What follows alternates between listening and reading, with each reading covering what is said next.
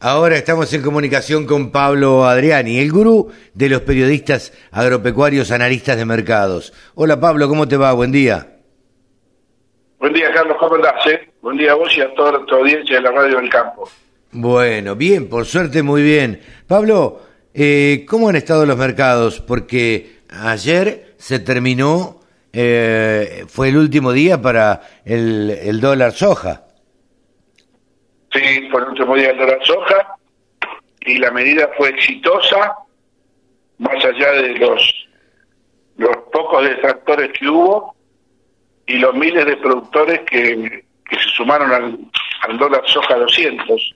¿Fue exitosa para quién? ¿Para el, el productor y para el gobierno? ¿O, o, o alguno de los dos se perjudicó? No, fue beneficioso para el productor porque recibió un precio mayor de soja y eso le permite eh, tener un, tener un, un, nivel de relación insumo-producto más favorable. Ajá. comprar el mismo insumo eh, entre el 30 al 40% eh, más barato en, en, kilos de soja. Claro. Beneficioso para el gobierno, que se van a recaudar más de 6 mil millones de dólares en, en septiembre. El gobierno esperaba 5 mil millones, sea que lo supera con creces. Beneficioso para la industria aceitera, Ajá. que a fines de agosto la industria aceitera tenía eh, en, en, carpeta el cierre de muchas plantas procesadoras por falta de oferta de soja física. Atención. Claro. Hubiera sido una situación muy grave, por primera vez en la historia, que la industria aceitera cierre por falta de, de mercadería para moler. Claro la situación era muy grave. Acá hay que tomar conciencia que la, la, soja salvó a la Argentina del default. Sí, sí, sí, eso no tengas duda. Ahora, ¿qué pasa sí. a partir de hoy, primero de octubre? Déjame que te, te, redondee un poquito ah, el dale, concepto. Dale, dale. Dos días antes de la visita de Massa a Washington, sí. Massa, Massa el domingo 4 de septiembre eh, implementa el dólar soja 200. Sí. El día lunes 5, que no había Chicago por el Día del Trabajo en Estados Unidos, se operaron un millón de toneladas en la Argentina. Una cosa inédita, sí, sin mercado, también que el precio era, era muy sustancioso. Y Massa pudo demostrar al Banco Mundial, a, al BID, al fondo, que podía generar más ingresos de divisas y recomponer reservas del Banco Central. Si no hubiera tenido eso Massa, el, el, la negociación de Massa iba a ser negativa. Claro. Iba a quedar con las manos vacías. Bien, vamos al resumen. De acuerdo a la Bolsa de Comercio de Rosario, se negociaron en todo septiembre sí. 13 millones, 13 millones y medio de toneladas de soja. Uh -huh. 9, 9 millones 500 para redondear a precio y eh, 4 millones se fijaron. A futuro. ¿Verdad? Histórico. Histórico. Sí. Nunca, nunca Argentina tuvo un volumen de ventas, ni, ni siquiera en plena cosecha de soja. Nunca los productores vendieron lo que se vendió estas cuatro semanas de septiembre y, y nunca se liquidaron divisas en tan corto tiempo. Así que yo te diría que eh, de ahí viene el éxito. Ahora, el día después, y el día después es complicado. Porque claro. yo te hago una pregunta y, y, para que la audiencia nos entienda. Yo soy industrial aceitero. Tengo 10 millones de toneladas de soja ya aseguradas para poder poner en octubre, noviembre y diciembre.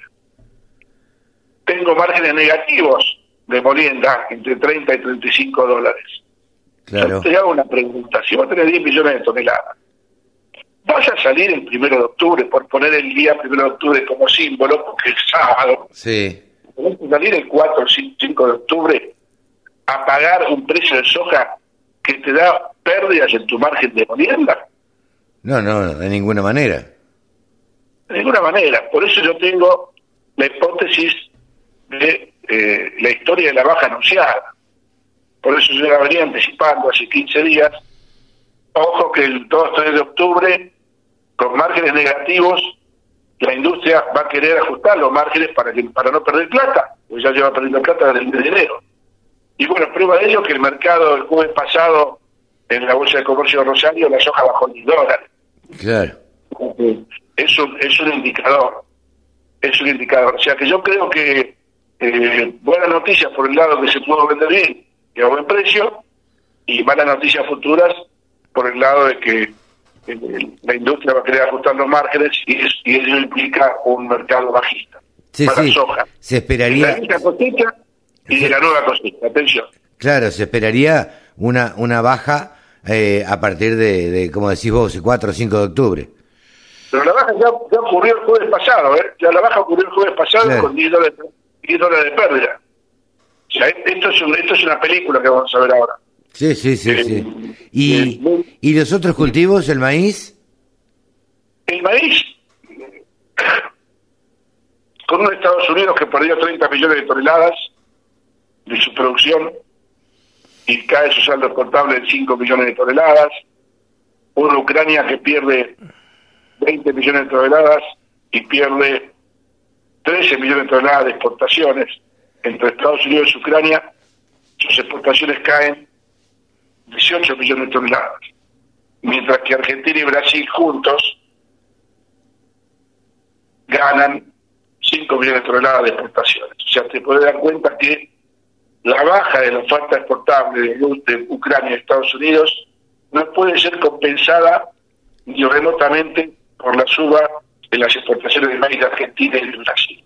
Claro. Y te agrego, y te agrego un condimento que muchos productores no están sufriendo. La sequía en, en Argentina es muy grave. Sí, sí.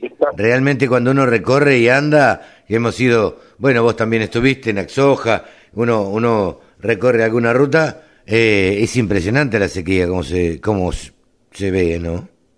Ya estamos a fin de septiembre, el maíz se siembra el temprano entre el 15 de agosto y el 15 de septiembre, por cuestiones de falta de humedad, por cuestiones de heladas, falta de temperatura, pero más por la falta de humedad en los suelos, eh, ya la época de siembra de maíz de primera o temprano se fue. Estamos hablando de un millón y medio de hectáreas potenciales que no se van a sembrar como maíz de primera y que no se sabe en cuánto van a ir a soja y cuánto van a ir a maíz tardío. Claro. En la hipótesis de que vaya maíz tardío no va a ir el 100%.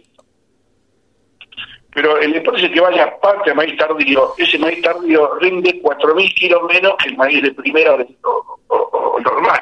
Sí, sí, eh, el otro día eh, llovió en la zona en la zona de Rosario y alrededores, pero llovieron 15 milímetros. Algunos se animaron a sembrar, pero eh, la verdad es que esa lluvia no alcanza. Tiene que llover, tiene que llover una vez por semana 40, 30, 40 milímetros Claro, para, recompon- para recomponer. Y los pronósticos de clima para los próximos 15 días no son muy digamos. Hay unas lluvias el 4 y 5 de octubre, focalizadas en el sudoeste, después se corre al norte de Buenos Aires, pero son lluvias eh, sectorizadas, ¿sí? con poco volumen de caída de milímetros, claro, y bueno, va a estar complicado el tema. Ese es un factor alcista para el mercado de maíz.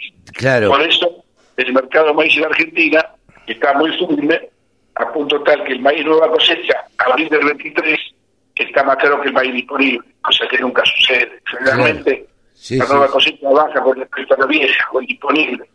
Pero la falta de, de oferta y la necesidad de comprar maíz para poder aplicar el margen temprano sostiene el maíz disponible y, y afirma mucho más el maíz nuevo. Claro. Sí, va, va, va a caer la, la, la cantidad de hectáreas implantadas de maíz, seguro. Hectáreas, producción y saldo portable. Sí, claro. Sí, sí, sí. Claro. Pablito, ¿alguna novedad más? No, el trigo lo veo con tendencia sostenida firme. Eh, han, han- han reducido la producción, las bolsas de, de cereales, a 17 millones y medio. Eh, menos 6 millones de, de molinos son 11 y medio. Menos 2 de carry son 9 y medio. Y, y ya registradas 8 millones y medio de toneladas Claro. pero hay compradas 4 millones, con lo cual eh, el trigo perdió muchas superficies, se dejaron de sembrar un millón de hectáreas, todo estado tonelada, el pago de rindes muy bajos, el trigo temprano va a tardar en venir, eh, oferta de demanda de los molinos muy firme para ahora octubre y noviembre, Con lo cual, eh, el trigo para mí es un producto que no creo que baje, lo veo sostenido con grandes chances de firmeza. Sí, sí.